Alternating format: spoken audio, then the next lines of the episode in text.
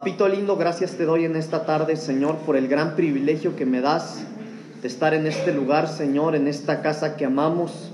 Señor, gracias por el privilegio que me das, Señor, de estar delante de ti, delante de tus hijos, papito lindo, en esta tarde.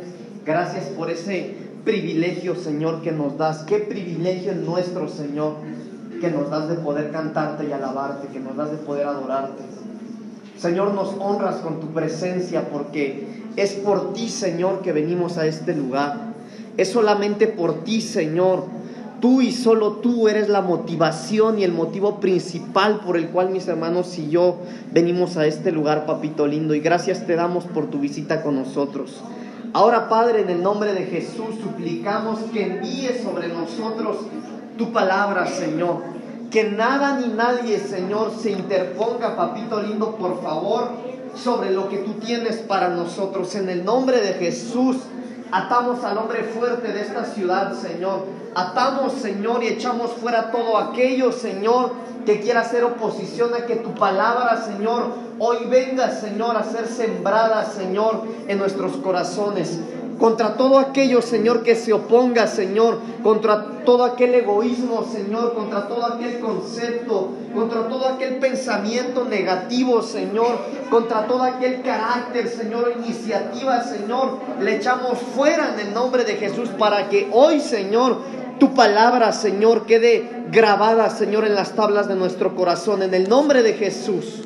Toda la gloria y la honra son para ti, papito lindo. Amén y amén. Tomen su asiento, por favor, hermanos. Eh, yo voy a, voy a compartir hoy, hermanos, algo que he estado hablando desde el día martes, porque veo que es de suma importancia que hablemos de esto. Eh, lo primero que quiero decirles, hermanos, es que me da mucho gusto verles a todos. Eh, de verdad que estamos terminando un año que ha sido un año difícil, eh, en muchos sentidos, hermanos, en muchos sentidos porque eh, aún la iglesia de Cristo ha sido muy sacudida por todo lo que está pasando a través de la pandemia, ¿verdad? Eh, sí es verdad que muchos ministros han muerto, es verdad que muchos eh, hermanos han vuelto atrás, muchos otros abrieron su corazón al miedo, al temor, dieron la, la, oportunidad a que el virus los matara y los mató. Eh, bendito Dios porque ese no es nuestro caso. Nadie de la congregación ha muerto ni va a morir, porque esa es la palabra que el Señor nos ha dado. A menos, a menos que usted se salga de la cobertura. Y cuando hablo de salirse de la cobertura, hermano, es que usted no entienda lo que nosotros como pastores, como ministros, lanzamos desde el púlpito hacia allá. Mire, hermano, no le estoy diciendo, entiéndame bien, por favor, porque no quiero que esto se haga chisme. Qué bueno que no transmitimos en internet. No le estoy diciendo que si no es parte de la congregación usted se va a morir. Pero sí le estoy diciendo, hermano, que usted como parte de esta casa ministerial, si usted, hermano, no tiene fe en lo que nosotros como ministros lanzamos de aquí para allá, se puede morir. Porque mire, hermano, nosotros no, no hablamos palabras al aire, no predicamos porque no tengamos otra cosa que decir. Por ejemplo, yo hoy voy a repetir mi predicación del martes y no es porque yo no tenga que predicar. Yo tengo demasiadas cosas que yo podría platicarle y que podrían ser interesantes, pero a mí no me interesa que a usted se le haga interesante lo que yo le platico. Me interesa que lo que yo le voy a predicar sea algo que el Señor me dijo que yo le predicara. Entonces, pero usted tiene que tener la certeza, hermano, de que cuando algo sale de este púlpito hacia, hacia allá, usted lo tiene que tomar con fe. Hace eh, pues casi a principio de año, hermano, antes de que la pandemia se soltara de esa manera aquí en, en este país, eh, el Señor nos había avisado todo, hermanos, a nosotros, de verdad. Por alguna razón, si ustedes se acuerdan, nosotros antes de que eh, cerráramos la iglesia, los dos meses, poquito más tal vez que cerramos, en la velada el Señor nos habló todo, hermanos. Semanas antes tuvimos una velada donde el Señor nos habló todo lo que teníamos que hacer en casa y ni siquiera sabíamos que íbamos a cerrar.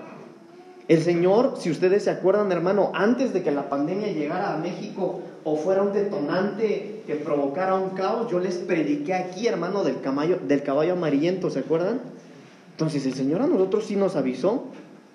Yo he escuchado pastores y gente que ha dicho, bueno, es que esto nos llegó de repente, a nosotros no nos llegó de repente, a nosotros, hermano, en esta casa el Señor sí nos avisó de lo que iba a pasar.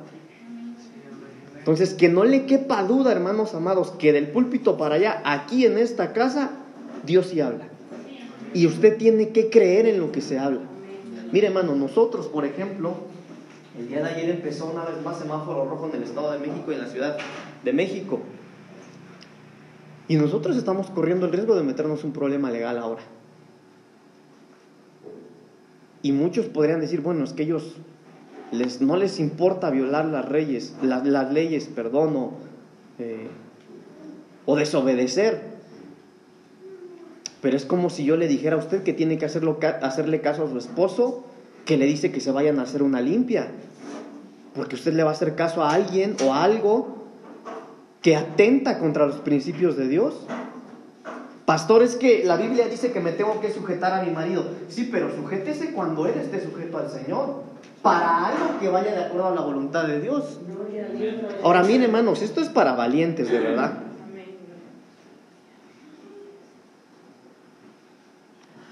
Ahora, no está por demás.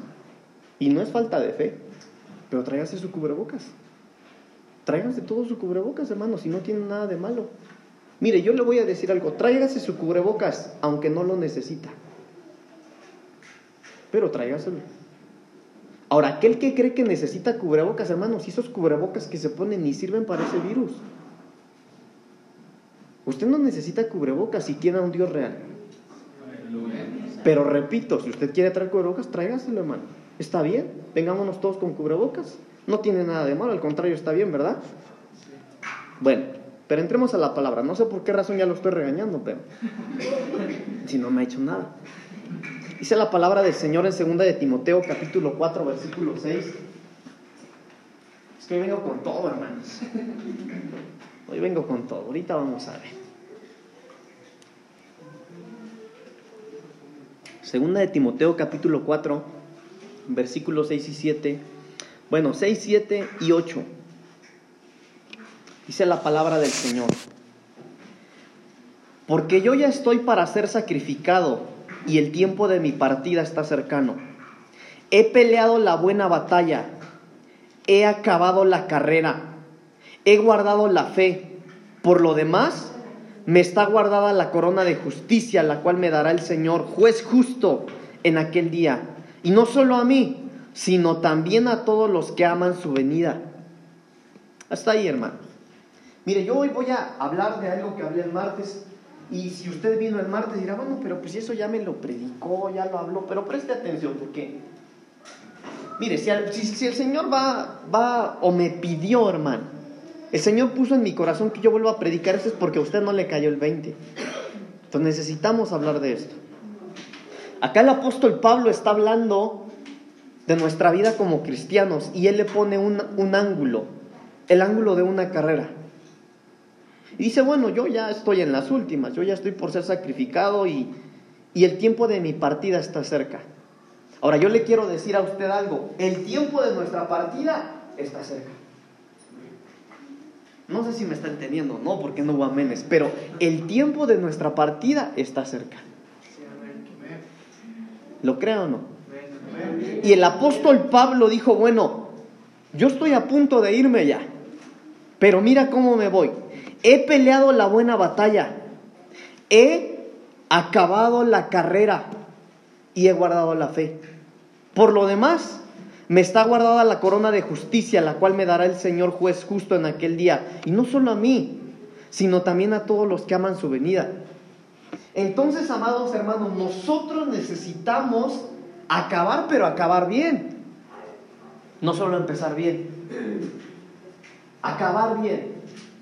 Necesitamos estar caminando, pero caminando bien.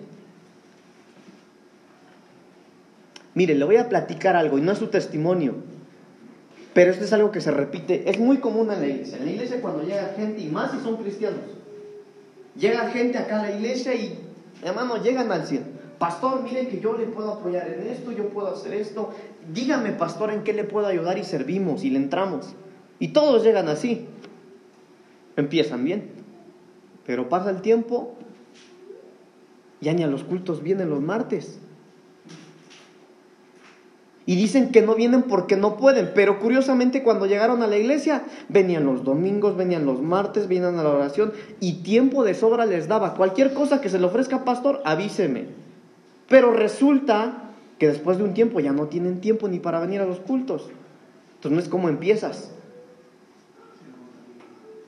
Hay que caminar y hay que correr. La, mire, dice el apóstol Pablo, he peleado, he peleado la buena batalla y he acabado la carrera. No se quedó a medias, la terminó. Entonces hoy quiero hablar de un tema que le titulé el martes Corriendo la carrera. Eso vamos a ver. Corriendo la carrera. Nosotros como cristianos estamos en una carrera, hermanos. Yo sé que muchos hoy se les hizo tarde y se vinieron a la carrera, ¿verdad? Pero llegaron, gracias a Dios. Y en Primera de Corintios capítulo 9, versículo 26, desde el 25, hermano. Primera de Corintios capítulo 9,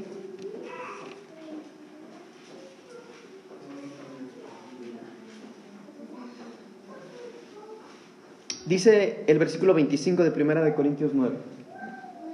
Todo aquel que lucha, de todo se abstiene. Escuche, todo aquel que lucha de todo se abstiene. Ellos a la verdad para recibir una corona corruptible, pero nosotros, usted y yo, escuche hermano, todos aquellos los que luchan se abstienen. Pero ellos se abstienen para recibir una corona corruptible, pero nosotros una incorruptible. Así que yo de esta manera corro, no como a la aventura. De esta manera peleo no como quien golpea al aire, sino que golpeo mi cuerpo y lo pongo en servidumbre, no sea que habiendo sido heraldo para otros yo mismo venga a ser eliminado. Entonces aquí vemos que el apóstol Pablo hablando de la carrera Dice que no hay que correr nada más por correr. Mire, hermano, yo estoy parafraseándole aquí lo que dice la Biblia. Pero ¿cómo interpretaría usted esto? Mira el versículo 25. Así que yo de esta manera corro, no como a la aventura.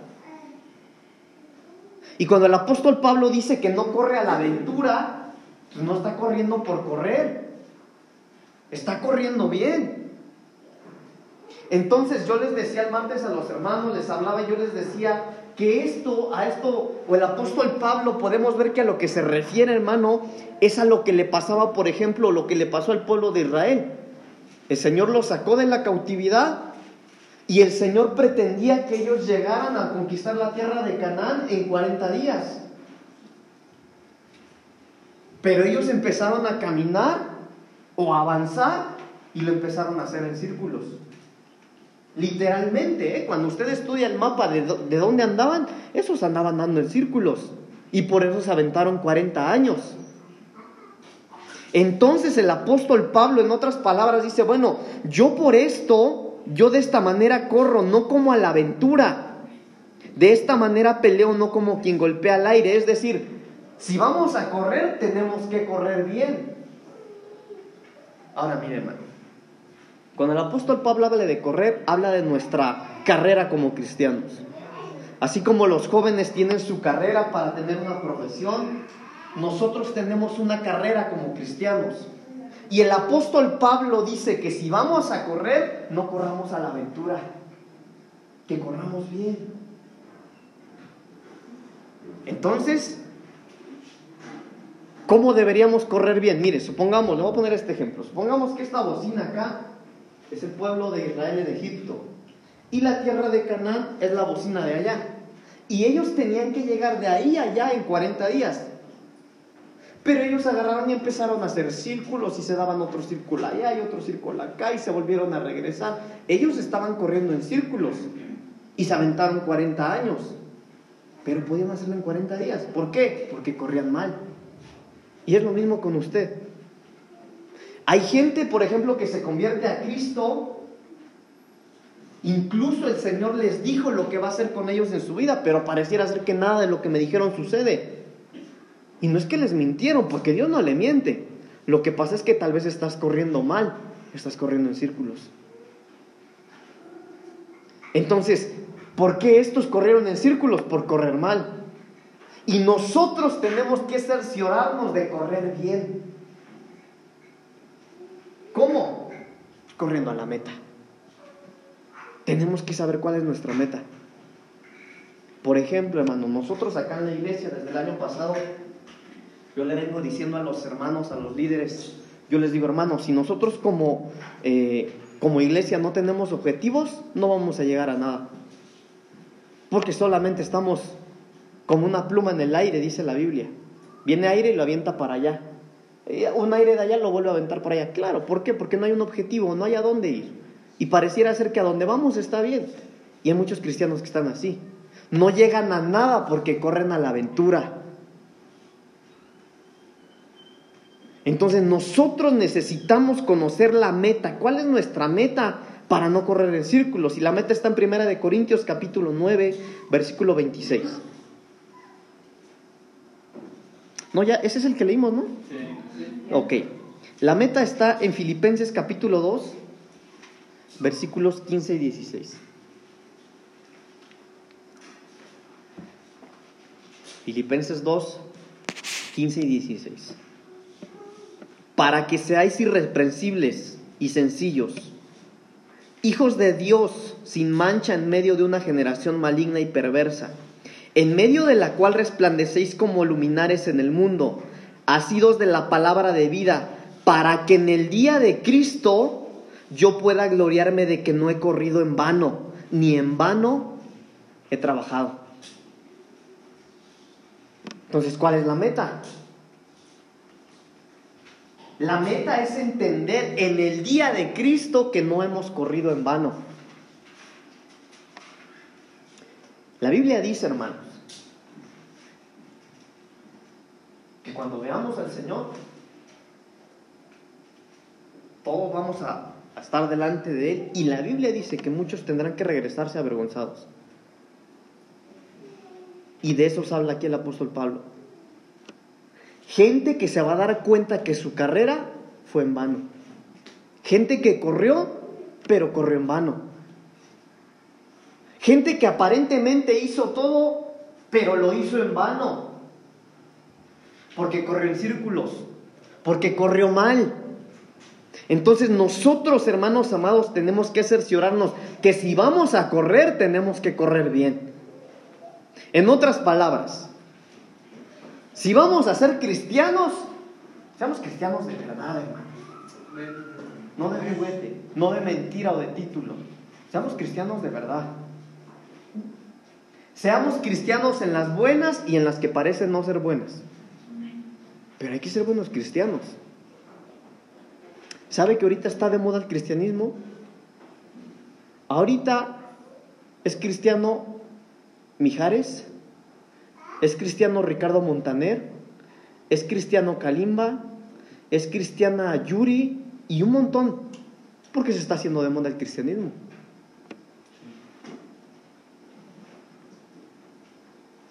Mire, solo por poner unos nombres.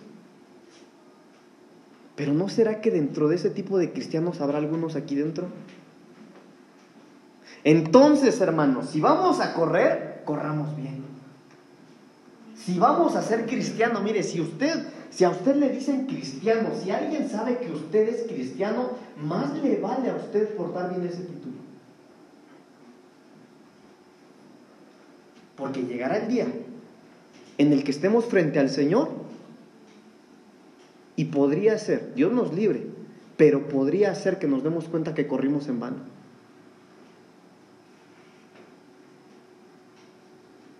No vengo enojado, pero de estas cosas también se tiene que hablar. Entonces, hermanos, si vamos a ser cristianos, vamos a ser cristianos de verdad. Si vamos a correr, corramos bien. De lo contrario, mejor siéntese. ¿Para qué? ¿Qué anda haciendo aquí perdiendo su tiempo?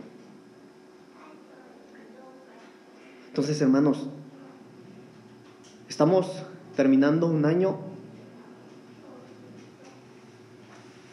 de misericordia, de reinicio, de la gracia del Señor. Entonces hay que correr bien. La meta es encontrarnos con el Señor. Si usted viene a la iglesia y no falta los cultos para que el pastor se dé cuenta que es comprometido y lo deje servir, está corriendo mal. Si usted viene a las oraciones y los cultos, porque bueno, ya me dijeron que hay que esforzarse para servir, está corriendo mal. ¿Y de qué le sirve que aquí el pastor le dé un ministerio si cuando te encuentres con el Señor, te vas a tener que alejar de él avergonzado? Entonces hay que correr bien, hermanos. Hay que correr bien.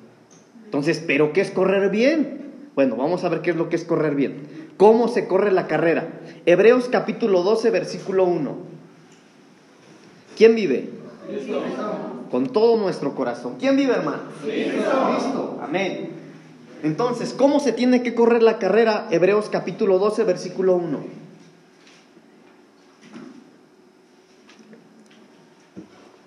Si no lo tiene, ya está ahí en la pantalla. Dice la palabra del Señor. Hebreos 12.1. Por tanto nosotros también teniendo en derredor nuestra, nuestro tan grande nube de testigos, despojémonos de todo peso y del pecado que nos asedia y corramos con paciencia la carrera que tenemos por delante. Correr con paciencia. Entonces, por eso le digo, hermano, mire, si esto, esto no es una carrera de velocidad, esto no es correr a prisa, esto es correr bien.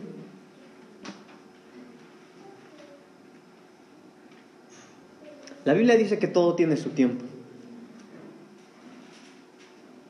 Pero hermanos, de verdad, hermano, miren, ¿sabe que estamos en un tiempo tan peligroso porque yo, eh, yo conozco iglesias y no, no, lo hago, no lo hago para hablar mal, lo, lo hago para hablarle de los peligros en los que estamos viviendo, pero hay iglesias, hermanos, que, eh, que son muchísimo más liberales y hay iglesias que son muchísimo más, eh, ¿cómo podría decirlo? Conservadoras. Y nosotros tenemos que tener mucho cuidado, hermanos. Porque en estos tiempos en los que nosotros estamos viviendo pareciera ser que eh,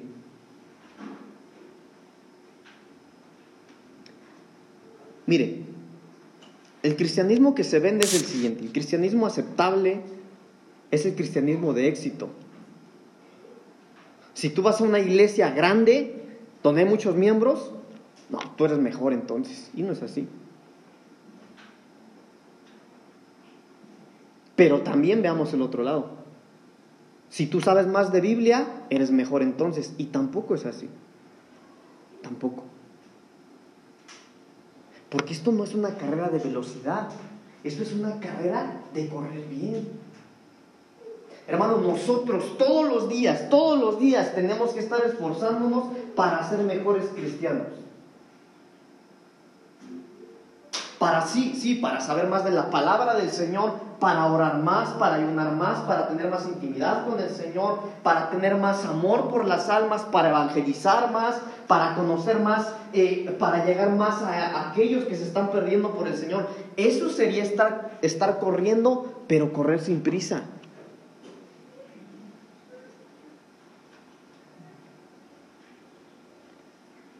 Hermano, nosotros tenemos que entender que en nuestra vida como cristianos tenemos que correr, pero correr bien.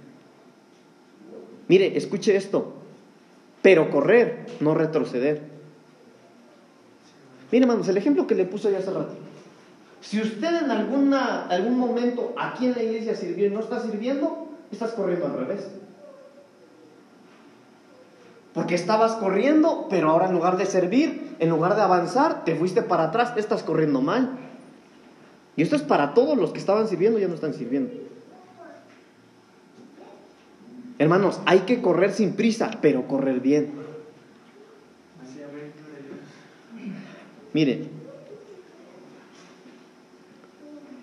cuando nosotros analizamos que la Biblia dice que nuestra carrera no es correr a prisa, sino que tenemos que correr una paciencia, es correr sin afanes.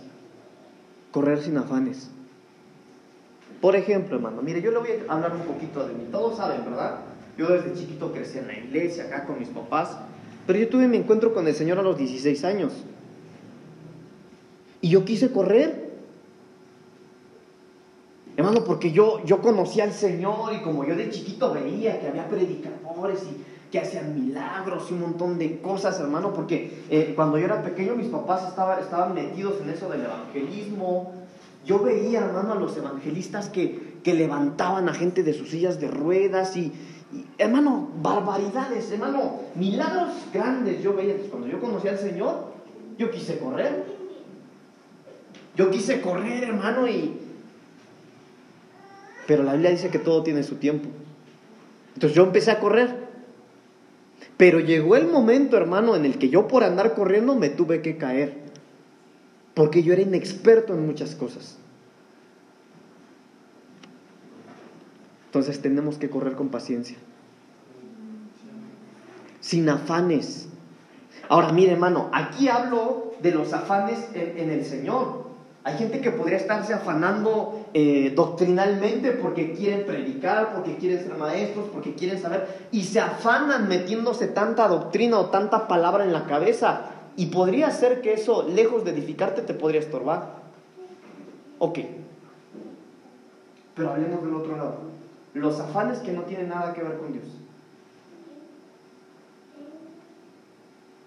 Hay gente que está afanada hermano, y se olvida del Señor o le dan el tiempo que le sobra al Señor porque están afanados por tener una mejor economía, por vestirse mejor, por verse bien. Y tienen afanes. Entonces estás corriendo a prisa. Y el correr a prisa hace que tú estés corriendo mal.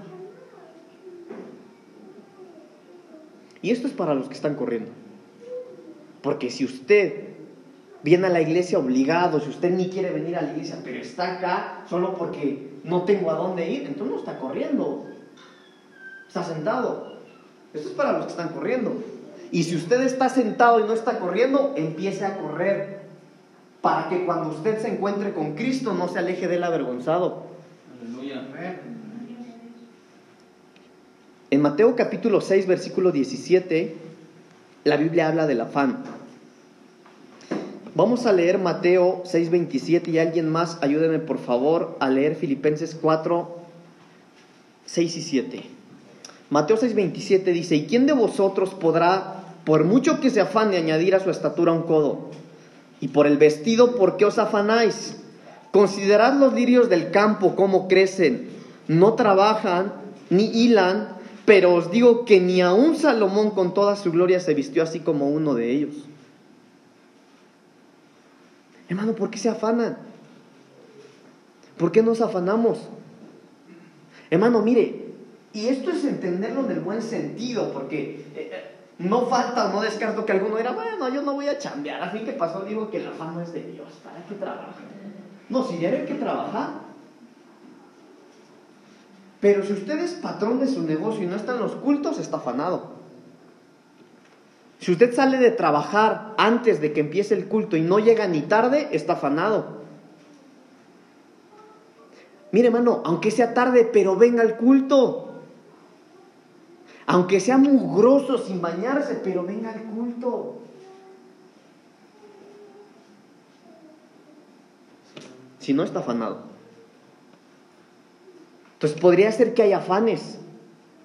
Miren, hermano, yo les digo, por ejemplo, yo no tengo problema con que los muchachos falten acá porque están trabajando, se van a la, a la, escuela. Ellos están en ese tiempo. Ese es el tiempo en el que los jóvenes y hermanos tienen que prepararse un futuro, un buen futuro que el Señor quiere para ellos. Pero si no los ven ni el domingo, ni los sábados, están afanados. Pastor, pero es que no me voy a jugar, no tengo un afán, eh, no, no hago nada. Estás afanado por dormir entonces, pero estás afanado. ¿Pero por qué os afanáis? Dice la Biblia. ¿Por qué te afanas? Mire lo que dice Filipenses 4, 6 y 7. ¿Quién lo tiene? ¿Nadie? Para. Sí, hermana.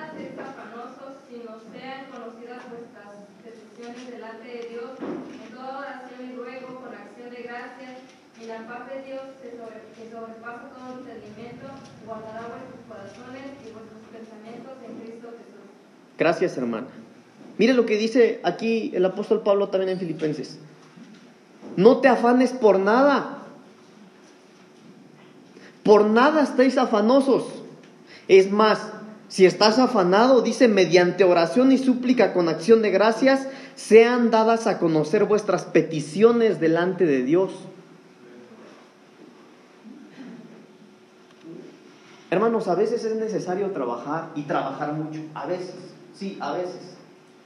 Cuando hay un familiar enfermo, hermano, que mire que necesita estudios, que mire que no puedo ir a la iglesia porque eh, lo tengo que llevar al médico y que está muy grave. Ah, esos casos se entiende.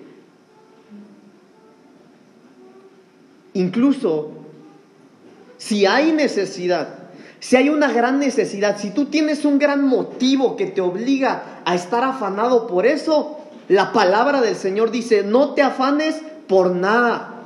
Mejor ven con el Señor, órale y suplícale y pon delante de Él todo aquello que te pesa. Entonces hay que correr sin afán. Hay que correr con paciencia. Mire, hermano, aquel que está afanado por el trabajo, por el estudio, por el empleo, por tener un carro, por comprarse una casa, aquel que está afanado no puede correr bien porque no tiene paz.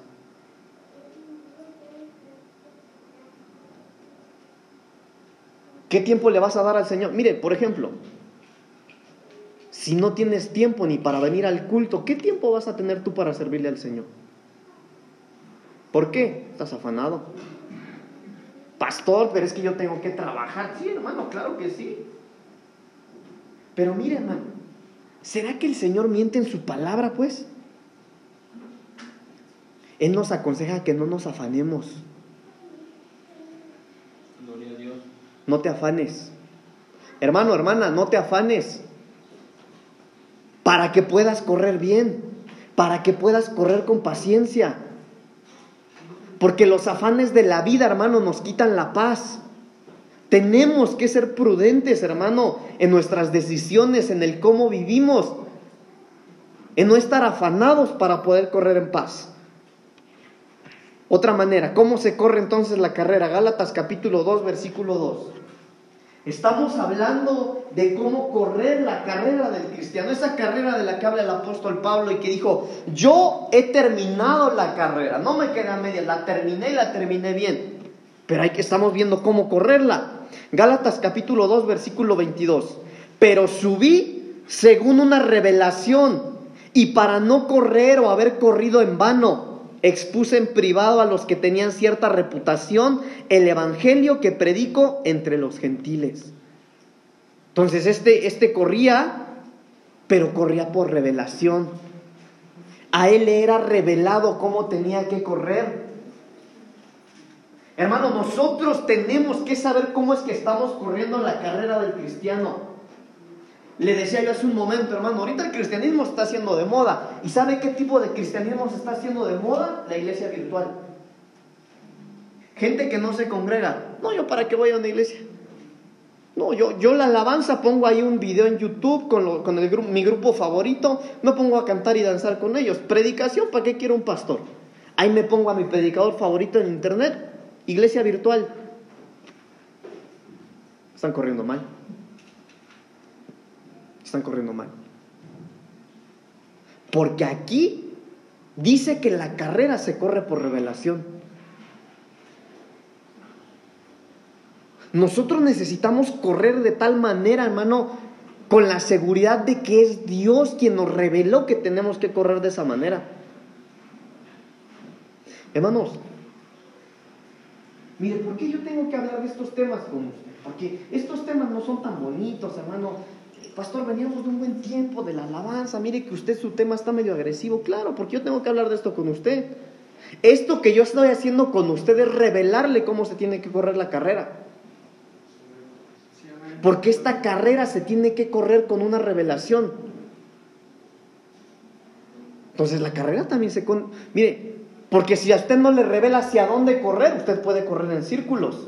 Si no le revelan cómo correr, usted se puede caer cuando usted corre. Entonces tenemos que correr con revelación.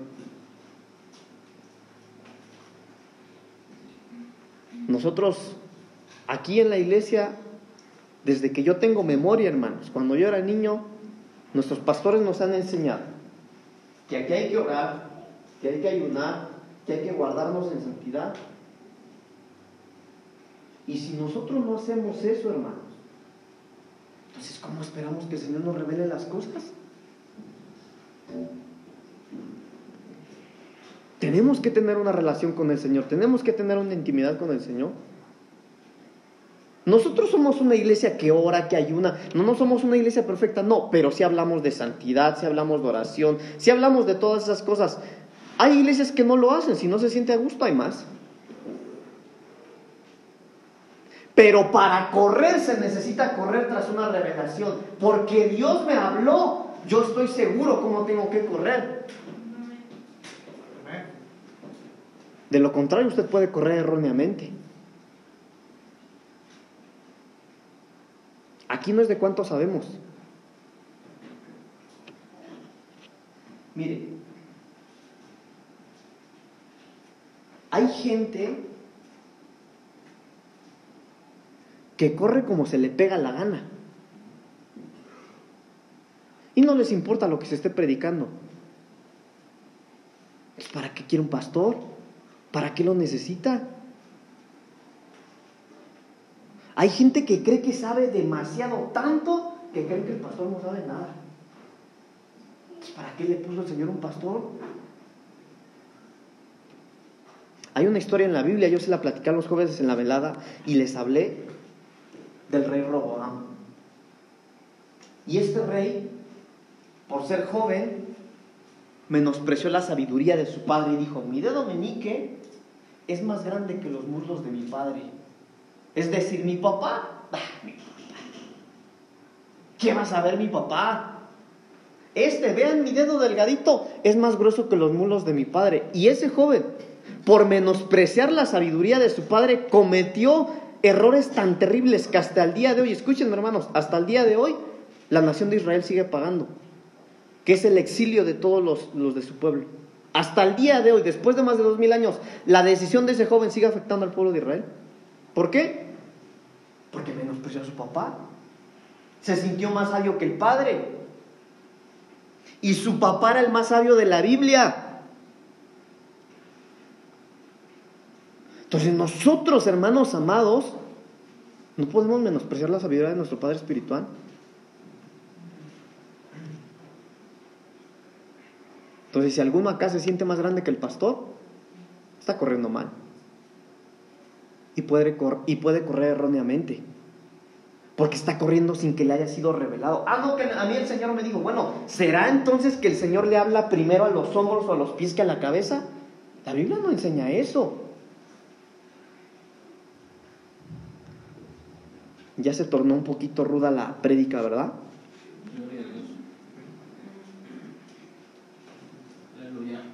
Amados, pero tenemos que correr con lo que nos ha sido revelado.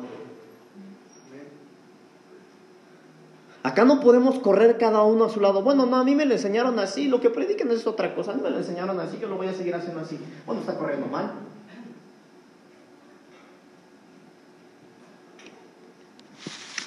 Esforzándonos. Primera de Corintios capítulo 9, versículo 24. ¿Cómo se tiene que correr la carrera del cristiano? Primera de Corintios 9, 24. ¿No sabéis que los que corren en el estadio, todos a la verdad corren, todos corren, pero uno solo se lleva el premio, entonces corred de tal manera que lo obtengáis. Mire, hermano, el apóstol Pablo es muy claro aquí. Sí, imagínate ahí, están los corredores en el estadio, dice el apóstol Pablo. Bueno, todos ellos corren, pero solo es uno el que se lleva el premio. Entonces tú no corras por correr, corre de tal manera que ganes el premio. En otras palabras, el apóstol Pablo está diciendo lo que yo les mencionaba en un principio, hermano, si vamos a ser cristianos, seamos cristianos de verdad. Pero cristianos de verdad, hermano. Acá no es de que, ay, me dio calentura, no puedo ir al culto. No, seamos cristianos de verdad, con calentura y sin calentura. Yo soy hijo de Dios. Hermano, ¿por qué me voy a perder que el Señor me hable en la congregación por una calentura? Peor aún si el enfermo no es usted, pastor, no voy a la iglesia porque eh, fíjese que se enfermó mi hermano, mi hermana. Bueno, ¿usted es el doctor o qué? Corramos pero corramos bien.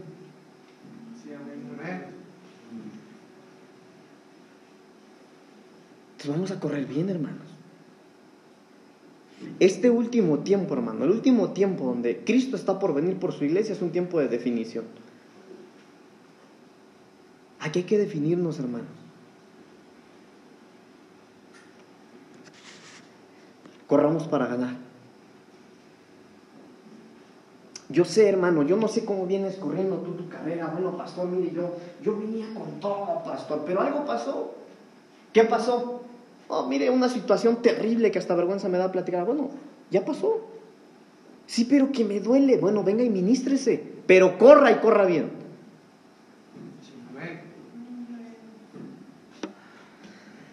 Hermanos, yo les amo. Créanme que yo les amo. Pero amo más al Señor. Y por eso le digo, hermano, si vamos a correr, hay que correr bien. Pastor, que estoy desanimado, pues anímese. Pastor, que estoy cansado, bueno, ya descanso mucho. Hermanos, hay que correr bien. Ya no podemos seguir siendo cristianos a medias. Mire qué maravilloso, hermano, qué maravilloso que el Señor viene y nos visita y nos abraza. Hermoso. Porque el Señor nos ama, hermanos. El Señor nos ama. Pero corramos hacia Él y corramos bien. Esto no es a prisa, mire, mejor despacito, pero que en todo lo que vayamos haciendo no dejemos huecos. Arreglemos, mire, volteemos a los lados, que nada vayamos dejando hueco, corramos bien.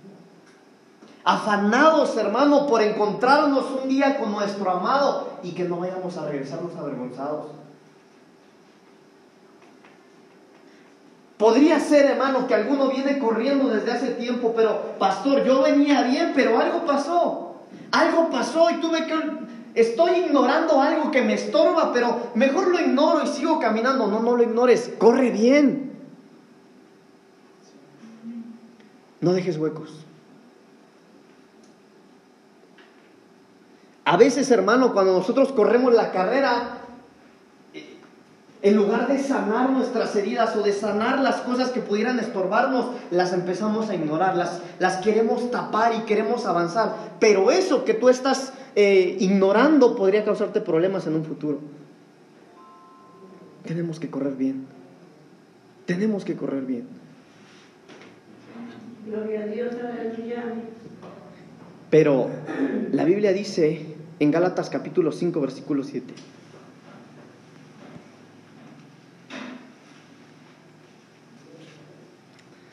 Vosotros corríais bien. ¿Quién te estorbó? Vosotros corríais bien, dice el apóstol Pablo. ¿Quién os estorbó para no obedecer a la verdad? Hermano, ¿quién le estorbó? Hermana, ¿quién le estorbó? ¿Quién? ¿Quién? ¿Quién le estorbó? Pues hay estorbos.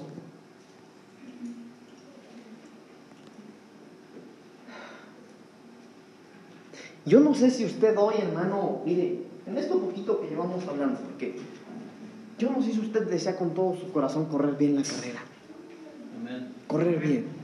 Puede que hoy eh, no sea el mejor día de nuestra vida como cristianos. Yo no sé, hermano, andas todo desanimado, bueno, yo no estoy sirviendo, yo no me siento bien, yo por mucho tiempo he esperado tener ese impulso y ese, ese coraje para buscar al Señor y servirle, pero hoy no, hoy no.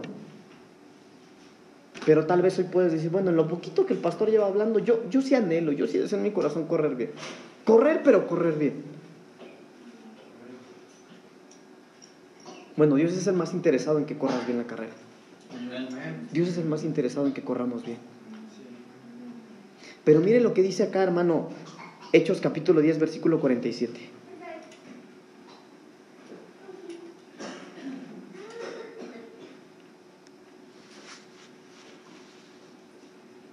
Desde el 44, hermanos. Mientras aún hablaba Pedro estas palabras, el Espíritu Santo cayó sobre todos los que oían el discurso.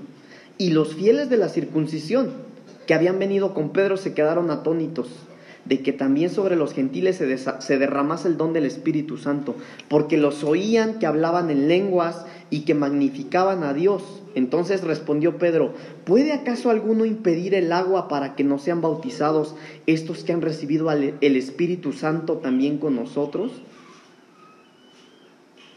Entonces aquí, hermano, en esta parte de la Biblia nosotros vemos que Pedro les estaba dando algo a los gentiles. Pero hubo gente que se opuso. Hubo gente que dijo, bueno, pero ¿por qué Pedro hace eso si ellos no son dignos de eso? Y esos que se oponían, dice la Biblia, eran los fieles de la circuncisión, eran los legalistas. Era gente docta, era gente con conocimiento. Entonces los impedimentos en la carrera son varios. Vamos rápidamente. Primera de Corintios capítulo 14 versículo 39.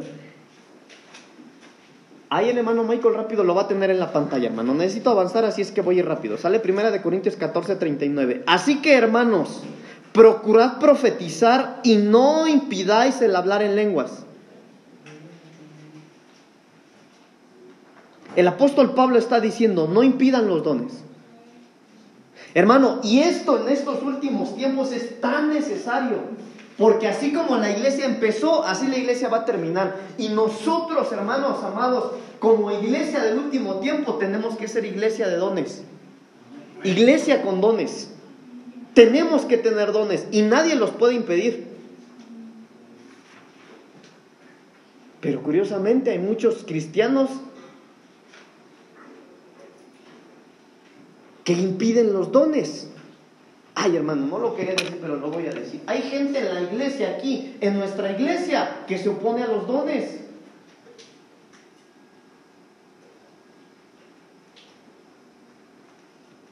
Impedimentos en la carrera. Necesitamos ser como la primera iglesia. Necesitamos ser una iglesia ungida. Necesitamos ser como la iglesia de Hechos 2, una iglesia unida. Dice la Biblia que tenían todo en común. Hermanos, nosotros necesitamos tener todo en común. Necesitamos amarnos más, hablarnos más. Mire, yo le decía el martes, hermano, y se lo menciono hoy porque usted a lo mejor no lo sabe, pero nosotros como pastores, hermano, nosotros sí nos enteramos quién se lleva con quién y quién no se lleva con quién. Pues si va a correr, corra bien. Pero ¿cómo va a querer correr bien si no hablas, si estás mal con el hermano?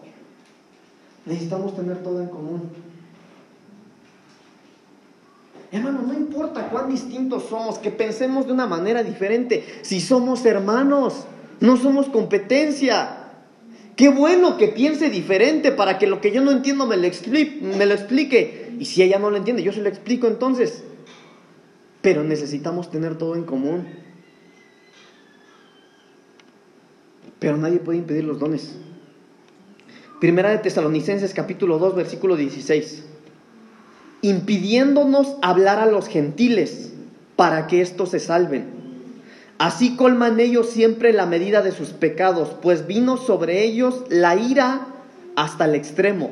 Acá hay otro impedimento el impedimento a la gran comisión, impidiéndonos hablar a los gentiles para que esto se salve.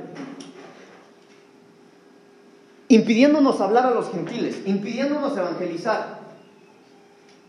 Por eso, hermanos amados, es que nosotros tenemos que tener las agallas y el coraje ahorita para que el COVID no nos impida hablarle a los gentiles. Sí, el gobierno hermano quiere cerrar las iglesias. De hecho, se supone que tenemos que estar cerrados. Pero gente aglomerada, hermano, en tantos lugares. ¿Cuántos se van al distrito en metro? ¿Qué tal está el metro, hermanos? Sabroso, ¿verdad? Hermanos, no es necesario un COVID. Nadie puede impedir que usted hable de Cristo. Mire, hermano, yo, yo les he contado, creo que en algunas ocasiones conté, la ciudad donde yo, me convertí fue en la ciudad de Las Vegas, la ciudad del pecado, me dicen. Hermano, es terrible ahí el pecado. Pero una vez vi. Eh, bueno, vi dos cosas, las dos se las he platicado. Una vez vi a una muchacha, porque Las Vegas, hermano, es una ciudad muy exótica, de mucho, de verdad, de mucho pecado. Ahí las mujeres andan encueradas, horrible, hermano, horrible. Pero yo una vez vi una muchacha en traje de baño, como bikini, quiero yo creer que era eso. Una manera errónea, errónea. Pero ¿saben qué estaba haciendo? Evangelizando. ¿Por qué así? ¿Quién sabe? Pero estaba evangelizando. En otra vez, ahí en esa misma ciudad, vi a uno. Hermano, yo no sé si podía hablar o no. Lo único que yo vi es que traía un letrero aquí colgado y estaba evangelizando.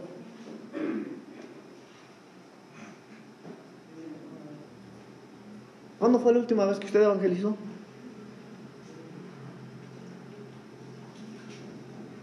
Hermanos, hay iglesias completitas que dicen que ya no es necesario evangelizar. Que ya no. Hermano, pero no, nadie puede impedir que le hablemos a los gentiles.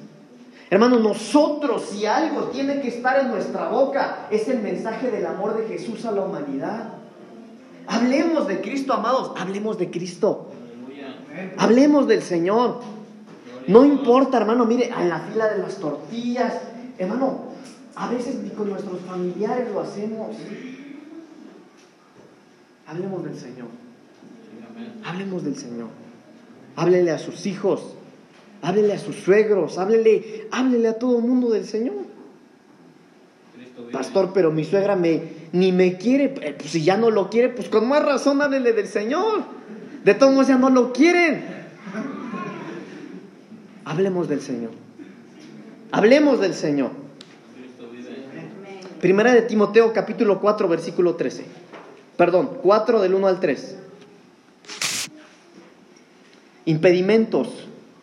Pero el Espíritu dice claramente que en los postreros tiempos, que en los últimos tiempos, algunos apostatarán de la fe escuchando a espíritus engañadores y a doctrinas de demonios, por la hipocresía de mentirosos que teniendo cauterizada la conciencia, prohibirán casarse y mandarán abstenerse de alimentos que Dios creó, para que con acción de gracias participasen de ellos los creyentes y los que han conocido la verdad. Impedimentos en la carrera.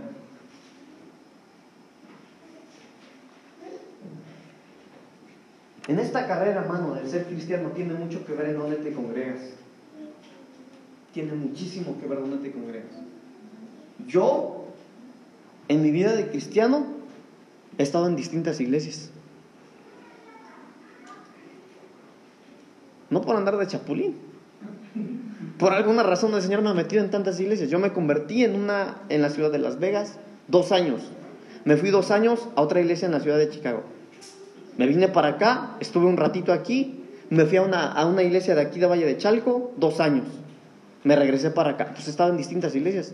Por eso me atrevo a decirle que tiene mucho que ver en dónde te, te congregas para saber cómo estás corriendo.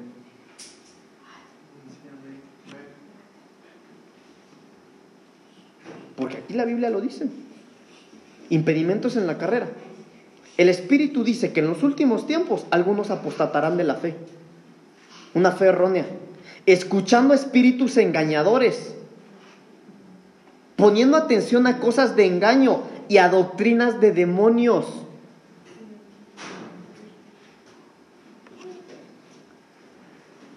Yo no lo hablé, lo quería hablar, no lo hablé, se me pasó el tiempo. Pero la Navidad es una doctrina de demonios.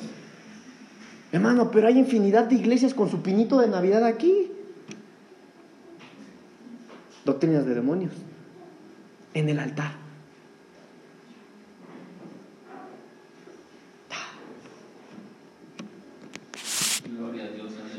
Pero dice, por la hipocresía de mentirosos, por la hipocresía de mentirosos. Entonces, todos esos errores por estar escuchando a gente hipócrita y gente mentirosa. Ay, hermano, mire, yo aunque quiera suavizar la palabra, si la Biblia lo dice así, por mentiras, por la hipocresía, dice, de mentirosos, que teniendo cauterizada la conciencia, prohibirán casarse y mandarán a abstenerse de alimentos que Dios creó para que con acción de gracias participasen de ellos los creyentes y los que han conocido la verdad. Por ejemplo, hay gente que dice que el velo ya no es necesario.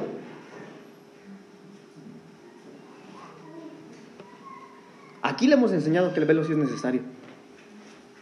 Allá no lo usan, pues que no lo usen, pero usted úselo. Porque se nos ha enseñado que tenemos que usarlo. ¿Sí o no, hermanas? La Biblia dice que la que ora y profetiza sin cubrirse, ¿qué? ¿Qué pasó? Afrontar su cabeza.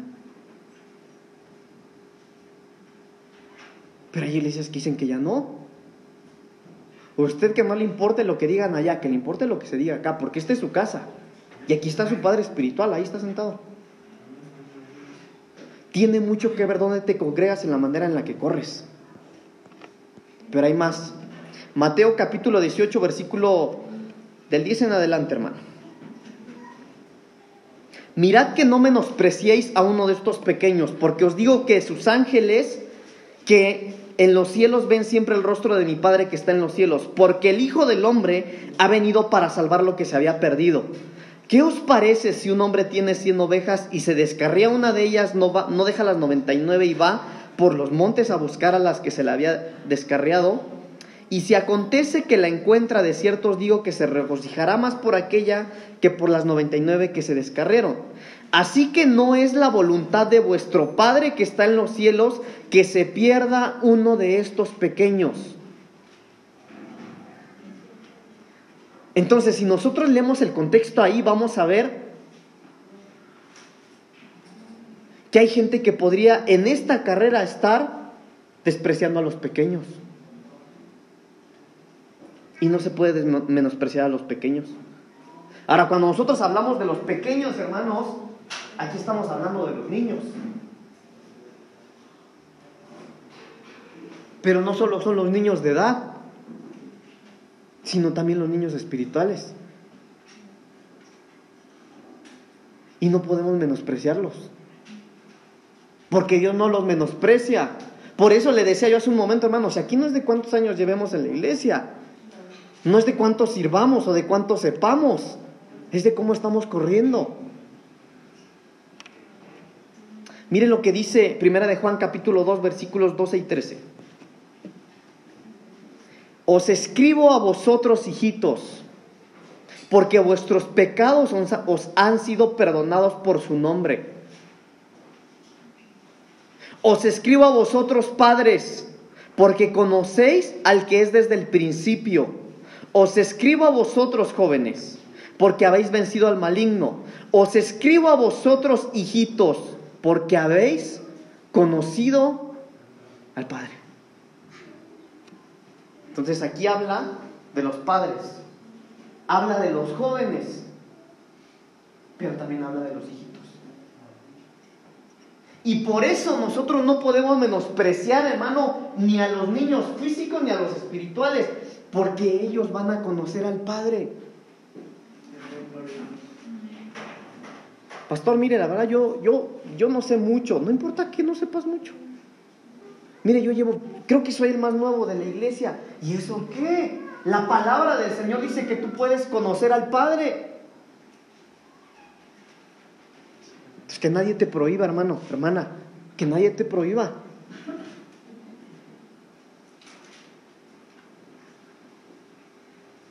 Esos son los obstáculos de la carrera. Miren, hermanos, el tema es todavía un poquito largo, pero tengo que terminar. Y la predicación de hoy, hermano, yo la repetí, repito, no porque no tenía nada que predicar, sino porque necesitamos correr bien. El Señor, hermano, mire, al Señor nada le es oculto, Él nos conoce, Él sabe qué es lo que a usted le cuesta y qué es lo que a mí me cuesta. El Señor sabe, hermano, que si estás en pecado no, el Señor sabe que, bueno, pastor, mire, yo la verdad no estaba en pecado, pero no tengo ni la, no tengo ni la menor iniciativa, ya no tengo ganas ni de venir a la iglesia a veces. Claro, el Señor sabe cómo estás corriendo. Pero Él nos ama. Él nos ama. Yo le quiero contar algo, hermanos. Yo tuve una experiencia hace unos años. Estaba el culto y mientras estaba el culto, hermanos, Mientras estaba el culto, yo llevaba ya tiempo de no sentir la presencia de Dios. No porque andaba en pecado, simplemente no sentía su presencia. Pero cuando yo me convertí, hermano, yo me iba a orar a una montaña en los Estados Unidos y cuando yo llegaba a esa montaña yo sentía una presencia de Dios impresionante. Mis primeros días de cristiano, mi primer amor. Cada vez que lloraba yo sentía la presencia del Señor de una manera tan tangible conmigo. Era maravilloso. Pero después pasaron muchos años. Y en el 2017, en un culto, hermanos, yo llevaba meses ya de no sentir la presencia de Dios. Pero repito, no estaba en pecado, yo me seguía congregando, yo seguía normal, le servía al Señor. Pero en medio de la alabanza, hermano, llegó el tiempo de la oración. En medio de la adoración, yo adorando al Señor, escúcheme bien, yo estaba adorando al Señor, levantando mis manos, y pareciera ser que a mí me teletransportaron a un lugar. Yo me veo con ropas blancas y yo tenía tal vez cinco años. Y yo, en el lugar a donde me llevaron, hermano, yo veía un campo verde, verde. No había árboles, no había casas, no había nada. Era un campo verde, sin fin. Pero a lo lejos yo veo un hombre caminando. Y ese hombre que iba caminando, dándome las espaldas que iba caminando, traía ropas blancas. Pero iba caminando tranquilamente, con paciencia. Entonces, cuando yo me veo a esa edad, hermanos, lo que yo hago, mi reacción es correr hacia ese hombre. Correr hacia él. Y me costó. Repito, yo me vi a una edad de cinco años aproximadamente y cuando yo corro y llego, le tomo la mano a ese hombre y le digo, papá, ya llegué otra vez. Ya llegué, papito. Y hermano, yo empiezo a sentir la presencia del Señor como no lo había sentido durante tantos, tantos, tantos años. Y a partir de ahí, yo retomé fuerzas para seguir corriendo. Póngase de pie. Hoy le hablé de lo que escribió el apóstol Pablo acerca de la carrera del sistema.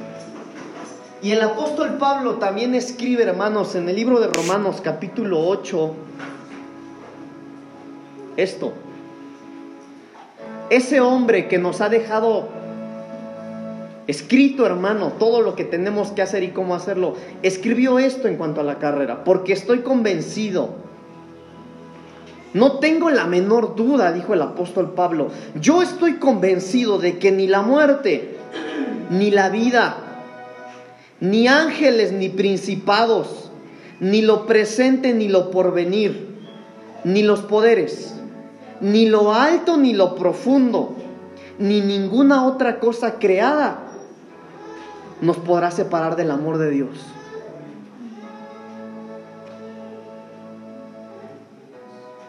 Hermano, ¿cómo vienes corriendo tu carrera? Estamos por terminar un año, hermano, que muchos quisieran que no hubiera existido, pero, hermano, ¿cómo estás corriendo tú hoy? Hermano, corre de tal manera que podamos terminar como este hombre diciendo, bueno, yo estoy ya por morir, pero he terminado bien mi carrera.